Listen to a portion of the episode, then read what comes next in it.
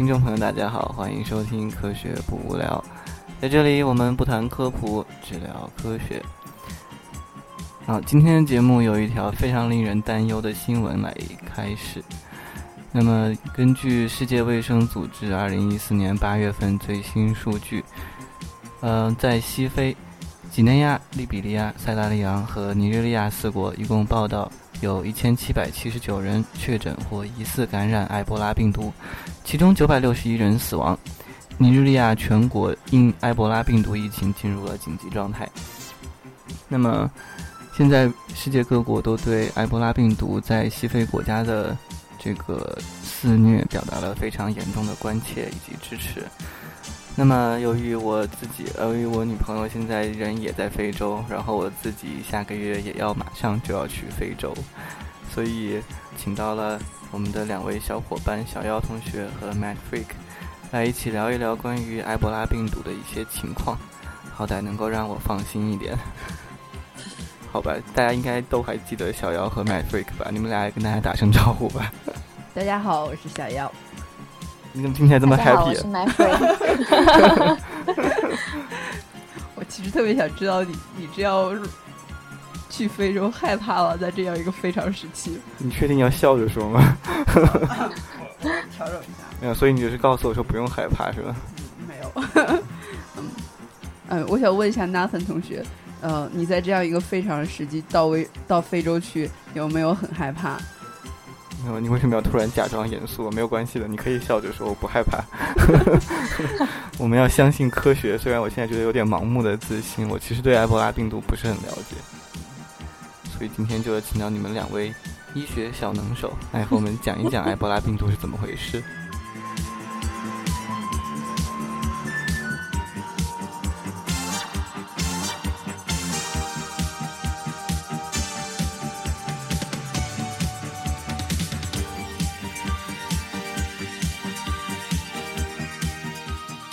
对，我觉得就是埃博拉病毒本身的这个呃，就是致病性和致死率都是非常高的。它的传播性，就至少我们并不认为埃博拉病毒是一个有广泛传播的一个病毒，所以到一直以来不是那么担心。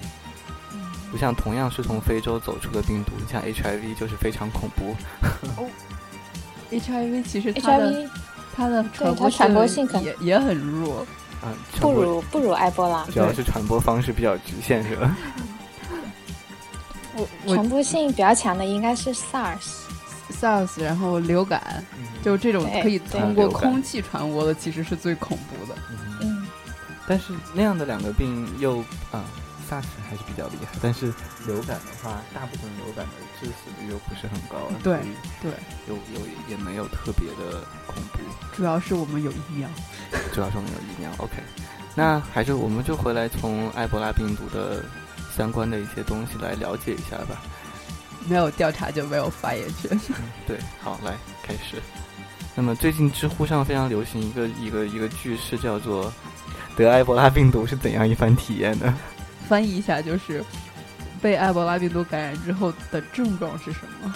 嗯，埃博拉病毒，你见过埃博拉病毒的患者吗？肯定没有，肯定没有，真的没见过。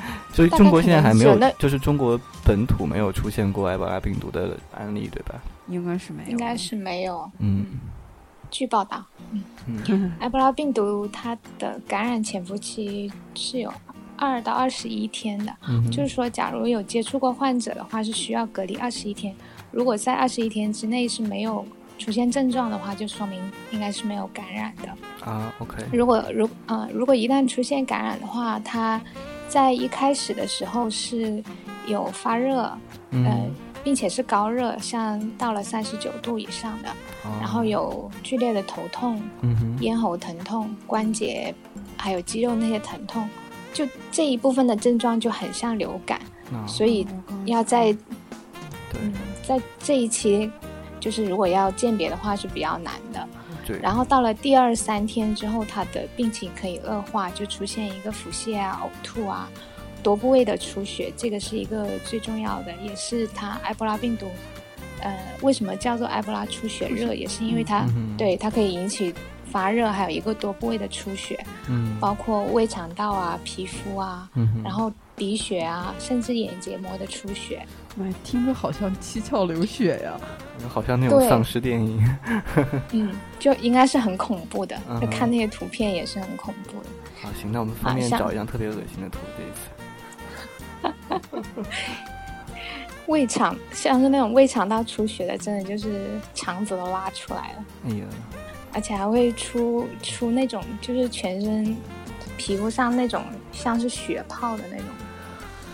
然后就是啊，就很恶心。然后就是密密集恐惧症的那一种。嗯，好吧，好难想象。不行，我现在手贱，要来看一下埃博拉病人长什么样。别让我看见是吗？你可以不看。你把眼镜摘了。然后刚才说的是一些相对来说更轻微一点的症状吧，后面你没有太下，没有太下狠手去说这些疾病后来会怎样。嗯，发，嗯，我查的，嗯，还还可以说吗？你还能承受得了？可以了。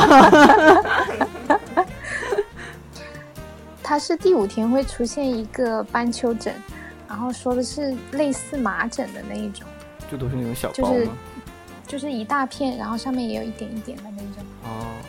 然后之之后还会脱屑。嗯。然后重症的患者呢，就会，呃，到最后就会因为出血，然后肝肾功能衰竭，通常是。它是外部出血还是内部出血？都有。都有。就就是比如说你肝脏、肾肾脏那些出血，可能你就是，呃，一个血尿或者是一个胃肠道的出血，就引起一个。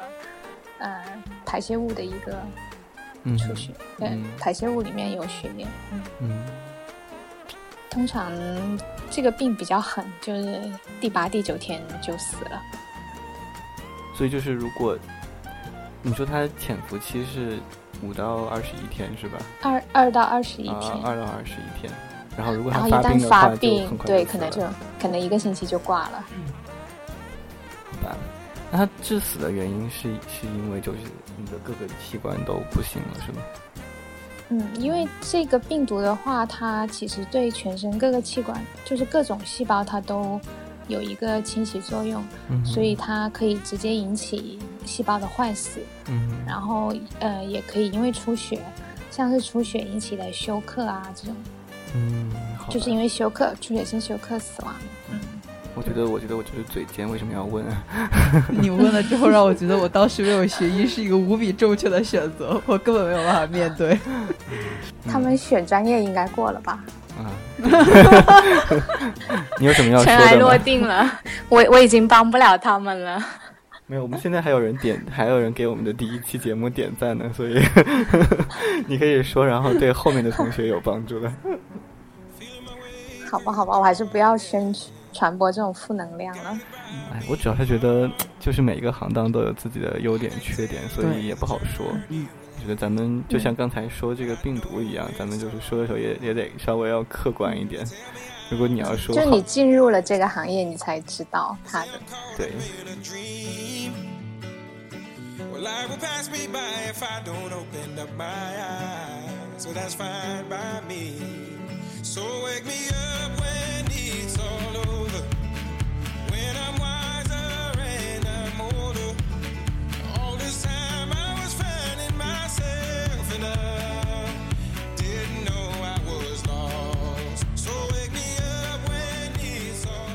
对，好吧，那我们看到感染埃博拉病毒之后有这些非常严重的一些症状，那很显然我们就会很想要知道到底是为什么这样的一个疾病会发展成这样的一个情况，对吧？那我们来看一看，就是到目前为止我们研究发现的这个埃博拉出血热这样的一个疾病的病因。嗯，就像刚刚刚我们已经提到，就是。呃，主要原因就是因为被埃博拉病毒感染。嗯哼，那埃博拉病毒是怎样的一个病毒呢？嗯，埃博拉病毒属于丝状病毒科，它在嗯电镜下长的就是一个长丝状，而不像一般的是圆形的或者是有一个固定的形状。啊，它是单股复联 RNA 病毒。嗯，单链复联 DNA 病毒是个什么概念呢？啊，不，说不好意思，单单单链复联 RNA 病毒是个什么概念呢？嗯，好，我们我们先来稍微普及一下病毒的结构啊。嗯，OK。一般的病毒最重要的结构叫所谓的核衣壳。核衣壳，嗯，核核指的是核衣壳俩东西，嗯，基本上是对的，实际上。然后核主要是指它的遗传物质是 RNA 或者是 DNA，然后核酸对，然后一就是一个蛋白质的外壳，嗯哼，然后呃再就是有一些病毒是有膜的，就外面有一层膜，上面有一些膜蛋白，嗯嗯，大概是这样的。哦，唯一的一个例外就是那个。疯牛病的病毒，Pro 它只有那个蛋白质，没有核酸。嗯，然后回来，现在现在那个好像已经不翻译成病毒了耶，那个是叫软毒体。嗯，好，谢谢。我记得我是当时那个。我做那个病，我上那个病毒学那一门课的时候做的 presentation 就是讲的是软病毒，那个时候还叫软病毒呢。现在已经改了。然后回来说这个核酸，然后 DNA 大家相对比较熟悉，然后就是因为人类以及大部分嗯这种生物的遗传物质都是 DNA，因为它很稳定。然后但是病，而且主要是双链 DNA。嗯哼。嗯。然后但是像病毒，因为它比较小，它有不同的生存的，应该说策略策略。然后它有的是单链的 DNA，所以这样的话，它相当于合成的就会更快、更简单一些。嗯。然后还有一些是 RNA，RNA 对它们的好处就是说，哦，我可能这个 RNA 就直接可以被翻译，嗯，就是它感染细胞可以马上进行翻译。嗯。然后这样就是它侵入过程当中，它自己。就是表达出自己的核衣壳这样的一个呃，这个这个过程会更快一些。嗯，还有的是，哎，那那是不是可以说，就是说，呃，如果是 RNA 的，就是可以直接翻译的那种，就它的潜伏期或者是说它的那个窗口期会比较短。嗯，这个也可以这么推理吗？嗯，我觉得不能这样推理，因为这取决于这个病毒的生存策略。病毒很奇怪，比如说它其实可能，嗯。表达一些蛋白，它实际上会抑制自己的复制，它想让自己仅多的感染更多的细胞，而不是在一个细胞内快速的复制引起疾病。嗯，所以说你没有办法推断说它，呃，是不是是因为是一个 RNA，它就能更快的这个窗口期就更短。嗯，嗯，然后。刚刚我们说的这种可以直接被翻译的，其实就是正链的 RNA，对，它就是一个信使 RNA。嗯，但是负链的 RNA 说它自己本身不能够编码蛋白，它需要被翻译，呃，先被叫什么呀？我还真不知道这个专业名词叫 RNA dependent iron polymerase。然后，但是我它是需要，它需要以 RNA，呃，所谓的负链 RNA 作为模板，然后进行。也也不叫逆转录，就应该再合成一条 RNA，合成它的正链 RNA，然后再进行呃呃呃翻译，翻译跟那个。然后正链 RNA 链一方面可以用来复制它的这样的一个负链 RNA，作为它的一个呃这个核心；另外一方面，正链 RNA 又可以作为信使 RNA 去知道它翻译出来蛋白质。是这样吗？是的，我觉得你的叫什么分分子学的太好了，是不是这样？我都不知道。其实是这样子的。然后 RNA 病毒它有一个非常大的优势，就是 RNA 复制的准确率比 DNA 要低很多。嗯，所以它的因为 RNA 酶很水嘛。嗯，好像是的吧？其实我不太知道哎。是它的那个 proof reading 没有 DNA。对，proof reading 肯定是不如不如 DNA 的好。然后在这个过程中。它有不同的突变，它就可能给自己更多的这种生存的可能性。当然也意味着它有更多的可能一突变自己就挂了。但是不重要，重要的是那些活下来的变得更强大了。我觉得因为它的基数大，所以说它只要有少数的能活下来，又能侵染又能扩散就好了。嗯嗯嗯，这大概就是哦，还有当然还有逆转录病毒，就是 HIV。它虽然是你的 RNA，但是它要插入，它要逆转录成 DNA，然后插入到你的基因组里面去。那是宿主的。宿主的第一啊，好，不是你，sorry，然后再进行翻译。这种情况下，它就是你永远没有办法把它切除，把它清除掉，它永远在你的基因组里跟你一直活下去。我觉得这才是最恐怖的。机制。对，H I V 是这样的吗？H I V 是这样子的，对。哎，那次我们谈那个转基因超级运动员的时候说的那个腺病毒是哪一类啊？嗯，腺病毒属于是 D N A 病毒，它其实嗯本身是独立于这个宿主的，就是它游游离在宿主的这个细胞质当中。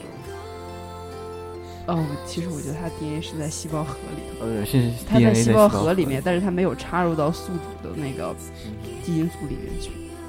哦，就是它实际上它还是要进。还是要进入那个细胞核，它只是利用了那些细胞核里面那些呃复制啊、翻译的对，因为细胞那些转录的东西都在细胞核里面，所以它的这个位置要找对。那么它作为一个单链复链 RNA 病毒，它有一个怎么样的特点呢？无所谓，也没有什么变，因为我觉得不同的它有不同的好处。嗯哼，所以。作为单链复链，也不见得它就是更牛，但是作为 RNA 病毒来说，它就是更容易突变。所以说它会有突变出来，像各种不同的亚型吗？嗯，对，到现在为止大概有四种亚型。啊，也才四种啊，也才四种，所以它，嗯，它不像流感有那么多的亚型的原因，是因为它只有一条一条那个 RNA，像流感它有八条。啊，流感有八条重组，对它除了突变还可以重组，对对对，所以它有更多的亚型。嗯，然后像埃博拉，啊啊，刚刚我们应该提一下它的命名，它哦对，然后现在发现的这四种亚型里面，最致病性最高的是一种叫呃扎伊尔型，嗯，它实际上是我们最早发现的一种埃博拉病毒，是一九一九七六年的时候在呃。就是在扎伊尔，呃，北部的一个村里面发现的。呃，扎伊尔就是现在的刚果。哦，是吗？对。然后，所以它现在呃被叫做扎伊尔，呃，扎伊尔型。然后，另外一种是同年在苏丹发现的，就叫做苏丹型。这两种是可以感染人，并且引起嗯超过百分之五十死亡率的病毒。嗯然后，另外还有两种是在呃动物体内发现的，一一种叫做。莱斯顿型，它应该是在九几年的时候，美国从菲律宾进口一批猴子，结果发现猴子，嗯，有大量的就是大量的死亡，然后他们去进行那个病检的时候，发现他长的就是一种丝状病毒，然后发现它就是一种埃博拉病毒，但是它不感染人是吗？当时大家都吓死了，然后就结果结果后来发现它不能感染人，然后大家又觉得嗯，OK，就好一点。那些那一批美国的研究人员好惨，他们不是被埃博拉病毒搞死，他们是被吓死的。就就所以说，就跟灵长类进行这种实验的时候，其实挺恐怖的，就是一定是在嗯嗯生物安全三级实验室进行，因为你不知道他身上有什么样的疾病。嗯，你说话声音这么小干嘛？啊，好，哎，刚刚不应该这样。嗯，然后还有一种叫……你就算说悄悄话也会被录进来的，好吧？那那所以说，实际上是有这种呃非不不传染人类的，但是传染灵长类的这种亚型的话，这样对于它的科研其实是就是一个比较好的模型嘛。嗯。但是你还是想要拿感染人的那个类型去研究，是吗？理论上说是一个比较好的模型，但实际上我我我没有看到特别多的这种报道，可能是因为我一方面可能是因为我没有特别关注这个领域，另一方面是因为。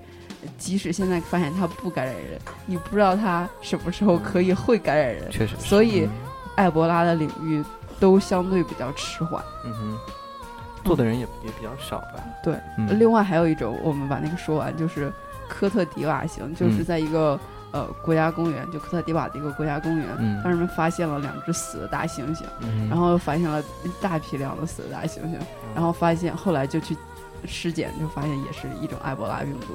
然后就以这个呃国家公园的名字命名了，所以到现在为止大概有四种。嗯，其实那个埃博拉病毒，那个埃博拉那个名字也是根据当地的那条河。对对。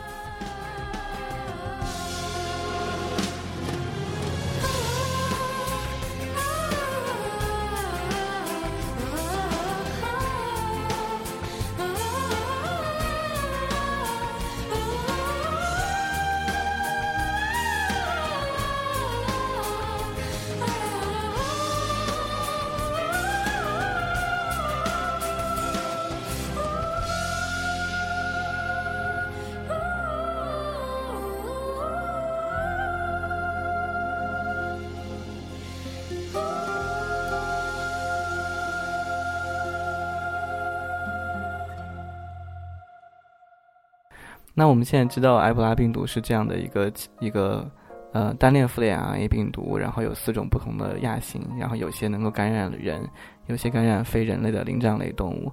那么我们呃来看一下，就是说埃博拉病毒它侵染呃患者的时候是怎样的一个途径吧？哦，我们再来普及一下病毒的感染过程。就是其实相对比较比较比较简单比较简单的几个过程，就是如果病毒要感染人，嗯，或者感染宿主，第一个它要嗯进入，就是它要有呃表面蛋白跟人跟某一个受体蛋白进行结合，然后进入细胞，然后进入之后它就开始脱膜或者脱壳，它不是因为有膜或者有核一壳嘛，先把这些东西都弄掉，然后就出来这个 DNA。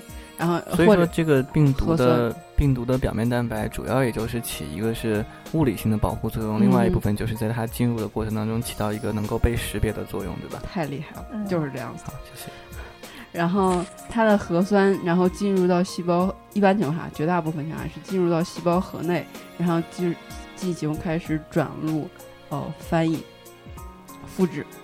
然后就主要这几个工作，就根据他自己的核酸类型，他就该干嘛干嘛，对吧？对，像我们刚才提到的。对，简单而言就是他就开始产生新的病毒。对。然后，但是它产生的嗯蛋白是是要进再进行在那个细胞核内组装，呃，不是细胞核，需要在细胞质内进行组装。然后它们的蛋蛋白一般有一定的，一般有固定的结构，能让它们自己自己进行组装成一个 self assembly。嗯。就是这个词，就像我们上一次说，呃，上一次说 HPV 会组成一个球，或者其他的会组成一个椭圆形啊，或者就是各个形状的。那它这个丝状是怎么搞出来的？哎呀，这个我真的是不知道，因为好像一共只有两种丝状病毒吧，除了埃博拉，另外一种叫马尔堡，就是刚刚呃，就是马尔堡病毒，也是一个致病性非常强的，嗯，也是生物四级四级病毒。所以这个埃博拉病毒是一个非常有。这个自我审美的追求的病毒是吧？非要特别不自然的把自己扭成一个丝状，然后我在想，它丝状会不会在它侵染组织的时候会有一定的优势？嗯，我不知道，知道，我也不太知道。算了算了，这个就就不乱说了。然后它组装成之后再要出膜，出膜的时候，如果你是一个膜蛋白，呃呃，有膜有膜的病毒，你就会在。把宿主的细胞膜上面有你的那个膜蛋白一起带走，变成一个新的完整的病毒，啊，大概就是这样一个结构。然后，呃，所以从这里你可以看到说，如果一个病毒它侵染了细胞，很大程度上决定了它的致病性。嗯，如果我只是侵染一个并不怎么重要的细胞，哦，并不怎么重要的细胞，我只是把这种细胞给弄死了，嗯，所以我就没有也也没什么。然后再就是说，哎，那我们稍微退回来一步说，就是说，它能侵染哪些细胞，或者是能侵染哪些组织的哪些细胞，实际上也是一个，就是本身是由它自己的这样的一个蛋白，呃，核蛋，呃，外壳蛋白的结构决定的，对吧？嗯，对的，这这应该叫它的噬性。什么噬？嗯，吞噬的噬。哦，噬性。OK。然后就是说，什么细胞能够表达它的，嗯。它的这个受体，它就能侵染什么细胞？OK。然后像比如说流感，它主要的是肺的那个细胞。哦。然后流流感它的 HA 是它的进进入进入细胞的这个蛋白。嗯。然后它的受体就是叫唾液酸受体，然后它就会侵染到这个细胞，然后进入。OK。然后像埃博拉，嗯，大家我没有看到一个特别准确的，嗯。准准确的那个说明什么是它的受体，但是，呃，有文献报道说，有一种叫做 NPC one 的蛋白，然后是一种嗯胆固醇的转运蛋白，是它的受体，嗯，但是现在还没有得到一个比较确定的答复。大概 NPC，嗯 大概就是这样的。然后，它侵染的主要有三种，一种是内皮细胞。呃，一种是单核吞噬细胞，一种是干细胞。我觉得它比较厉害的，主要是因为前两种细胞。所谓的内皮细胞，就是组成你一切管状结构的细胞，也包括你所有的血管。嗯然后，如果对，如果这种细胞被损害掉，那你的血液 hold 不住了，然后就所以就会有大量的出血，崩了。对，嗯，对，我觉得这是它症状的一个重要原因，然后也会让你所有的器官你就是失去正常的功能，失去血液供应供应，因为，然后而且它有可能就它没有办法保持在原来的位置了吧？对，是不是？这也是为什么，嗯，就引起它出血，嗯嗯，不不仅是出出血，就各种器官的错位什么的，嗯。然后另外一种是单核吞噬细胞，这种单核吞噬细胞在哪里？单核吞噬细胞主要是在你的呃血液里面，然后你几乎所有的。上次有人上次有人说我们说血液说错了，血液好吧，血液。哦，怎么会有这样的？好，说的好。嗯，单核吞噬细胞主要是在血液以及。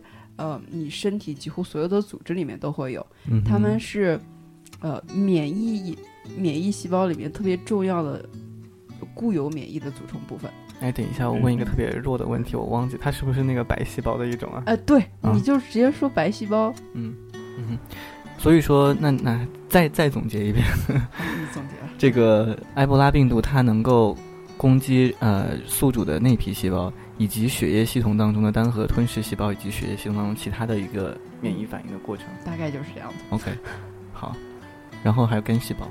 嗯，对，它肝细胞估计会大量表达那种受体，我觉得。嗯，因为肝细胞自己是一个解毒机制，然后里面就有各种乱七八糟复杂的这些工具箱，是吧？哎，是不是病？是不是病毒都特别容易感染这种就比较大型的器官呢？像那肝啊、肺啊那些。嗯，看不同的病毒，完全看不同的。我觉得有可能就是如果因为他们那细胞太很多，然后它就死不了这么多，就还就是你刚刚说的那个策略，就是一下子死不了。我觉得也不是吧，因为我觉得我们看到的这些病毒，就是因为它正是它能够干这些事情，所以它才变成了这样的一个有影响的病毒。然后没办法侵染肺啊、肝啊、血液啊这样的病毒，很多它就就不行。哦，我非常同意，呃，你的观点，因为我觉得对于一个病毒在进化过程中想要存活下去，它最重要的机制是能够跟宿主一起尝试叫和平共处。这个这个就是玩那个 plague incorporation 的那个策略。对对对。对，他是他是不对的，他的目的是不对的。谁谁的目的不对？就是那个那个那个游戏游戏的目的。嗯。对，游戏目的把如果把他所有的人都摧毁了，那他就失去了他的宿主，那他也就死了。不是他作为一个游戏需要给你一个终点，对。但是他在他在这前面是有一个过有一个像你说到的这样一个点，就是。你感染了多少人，然后多少人死了，就是有一个这样的比例。嗯，假如说你很你过早的让感染的这些宿主都死了的话，你就没办法把疾病扩散到全球，所以这样的话就会导致你的游戏输输掉。好，对，所以是这样的。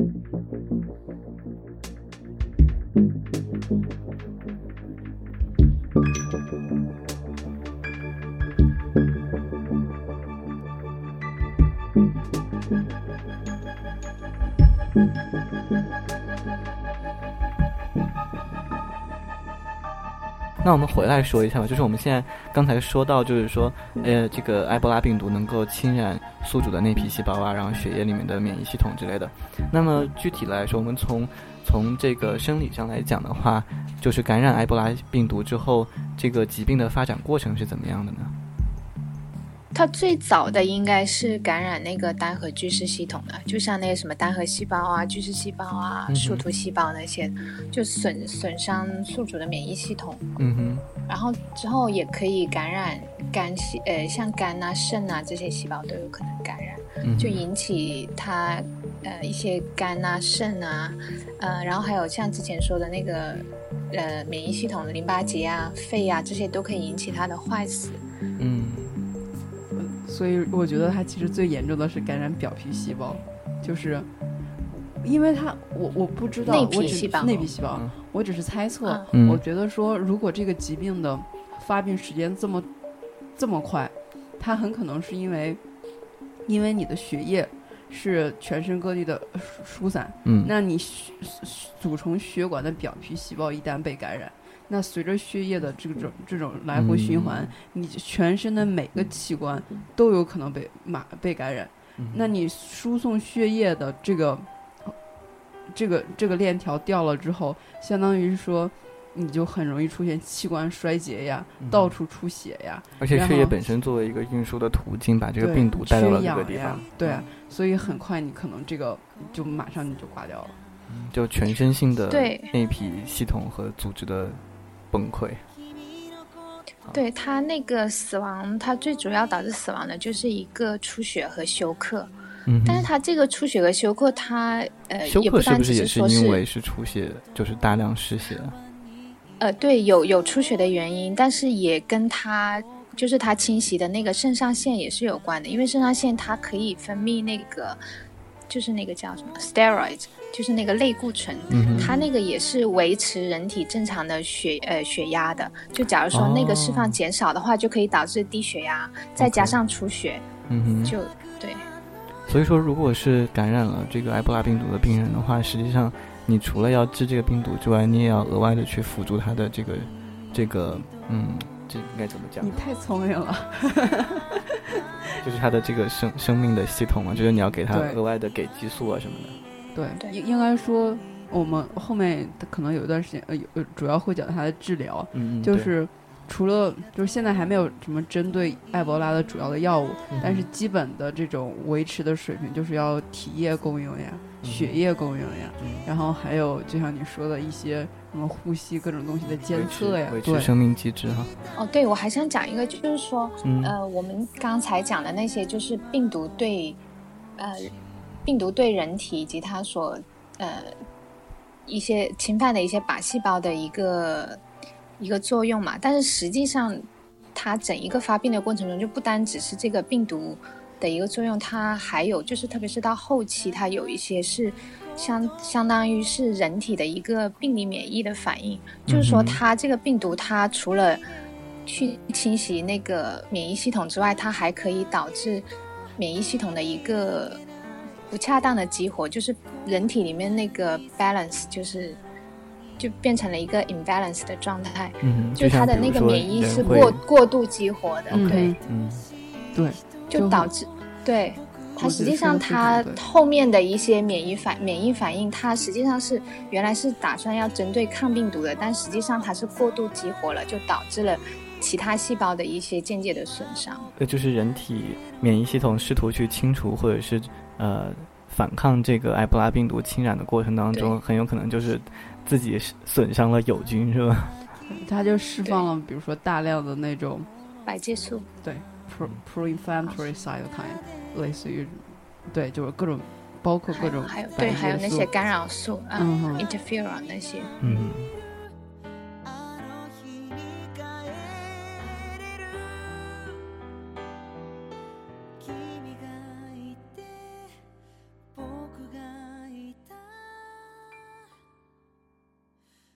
하루로 힘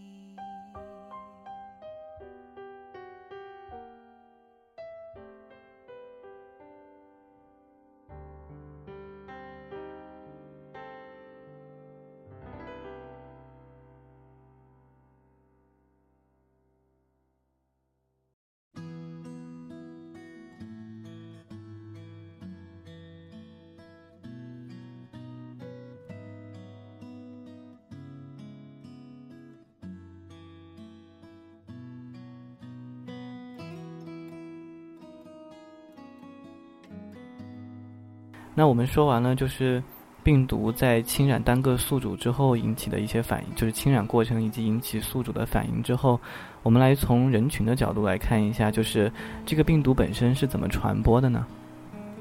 它是通过什么介质传播的吧？首先说一下。嗯，主要是感染者的血液，然后还有呃分泌物，还有唾液，甚至眼泪这些都可以传播。就是各种体液。对，但是现在目前的研究是没有说空气或者是说飞沫可以传播的，就说一定要是直接接触患者，就是感染者。那那唾液啊，直接不好意思，我在想，如果它不通过飞沫传播的话，怎么通过唾液传播？小孩子互吐口水，你又邪恶了。应该是说，应该是说它的飞沫不能，就是不能通过空气传播吧？就是一定要直接接触到。嗯。就是其实只要埃博拉病毒的感染者没有呕吐到你的身上，就是比如说两个人中间隔了个一两米，应该是没有问题的。他吐在别人就不要直接接触。你们不要。那那个人，那那个人就比较惨了。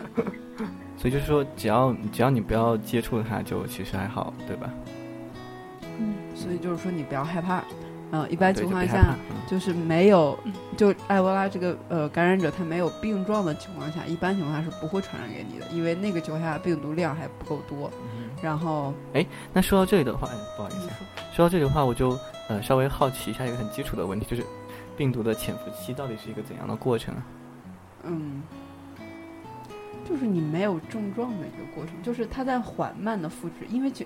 一般情况下，你可能被感染了，只是被一个病毒感染。嗯，然后这个病毒感染一个细胞的话，根本没有什么。它要在一个细胞里面复制，然后增多，然后扩散，然后感染的细胞越来越多的时候，达到某一个值，你就突然你就突然有症状了。不管是流感呀，或者是之前聊聊的 HPV 啊，还是所有的。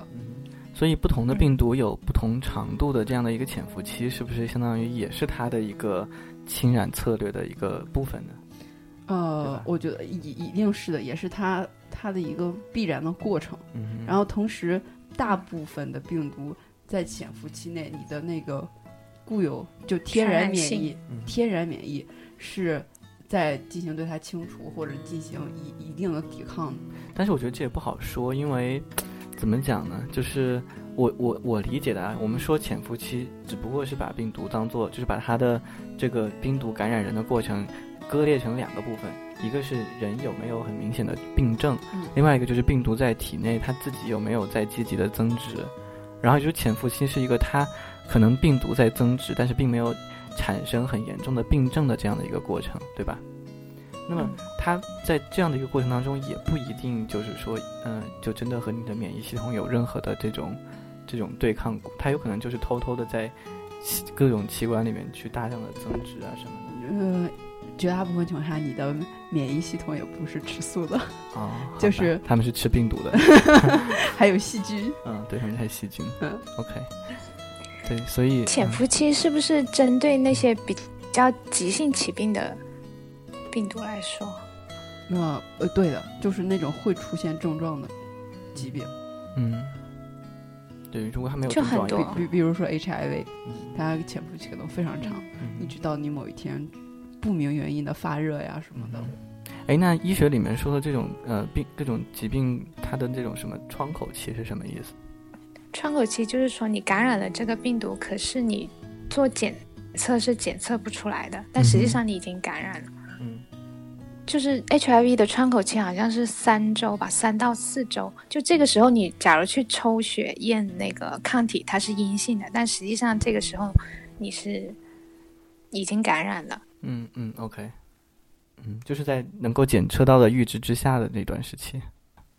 对，就假如这个，假如这个人他感染了 HIV，然后他正好在窗口期内，然后他又要去献血，这个时候那个血站他是检测不出来的，那他就有可能会被当成是一个健康的血，呃，健康者的血液，然后就有可能输给别人。嗯，太惨了，好吧。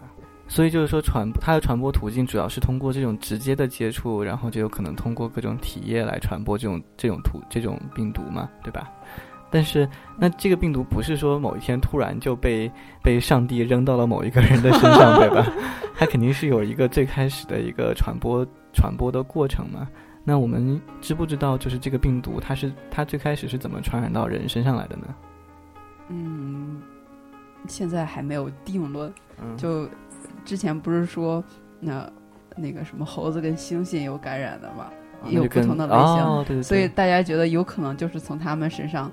最开始在他们身上就是繁繁殖，就跟就跟说 HIV 一样，就就有点像，对吧？而且它最早爆发于就是刚果那个地，就在中非嘛，也有可能是，就就是在非洲，因为他们我觉得非洲人生活的相对比较原始一些，还会吃各种野生动物。不要乱说啊！等我下个月回来之后，我再告诉大家。等我下个月活着回来之后，我再告诉大家。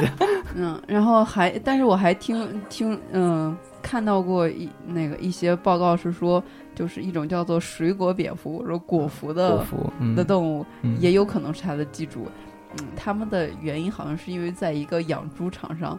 在猪身上发现了这种病毒，然后他就说，然后很大量的果蝠就在这个养猪场的上空飞翔还是什么的，好像在他身上也检测到了，那具体的我也不是很清楚。就有可能是果蝠，那果蝠吃猪吗？吃猪肉吗？丁吧，我我不知道果蝠吃啥，吃水果呀，理论上说对吧？对啊，是果蝠应该吃水果，要不然它就叫猪蝠了。就是我觉得这些病毒是要在。要通过变异之后才能感染人，就是并不是说，它可能最开始是宿主，但是比如它在蝙蝠身上并不引起疾病，然后跟蝙蝠一起过得美好快乐的生活，跟 SARS 一样是吧？对，然后但是如果某一天它突然一个变异，然后它能够跟人的这种受体结合了，能够感染人了，然后不小心它不小心一个人想吃这个蝙蝠，然后我就跟他打架呀什么的。蝙蝠有什么好吃的？我不知道啊，我我完全是在编故事，然后。然后这种情况下，它刚好跟这个有变异的病毒接触之后，它又感染了你，或者说是，比如说它在猴子，就是这个猴子又跟什么什么，就是也有可能这个病毒的进化过程，相当于这个病毒的侵染历程的一个进化过程嘛，就从就从能够由蝙蝙蝠携带，然后变成可以由呃，比如说非人类的灵长类动物携带，然后直到会到人体身上致死这样的。有可能吧，我们不太确定，也不敢乱说。大概大概，但是大概有这样的可能性，对吧？嗯。那刚才既然谈到了，就是说最开始，呃，既谈到有猴子和猩猩这样作为宿主的可能性，也有可能是这个果蝠作为宿主的这样的一个可能性，对吧？嗯嗯，对，好吧。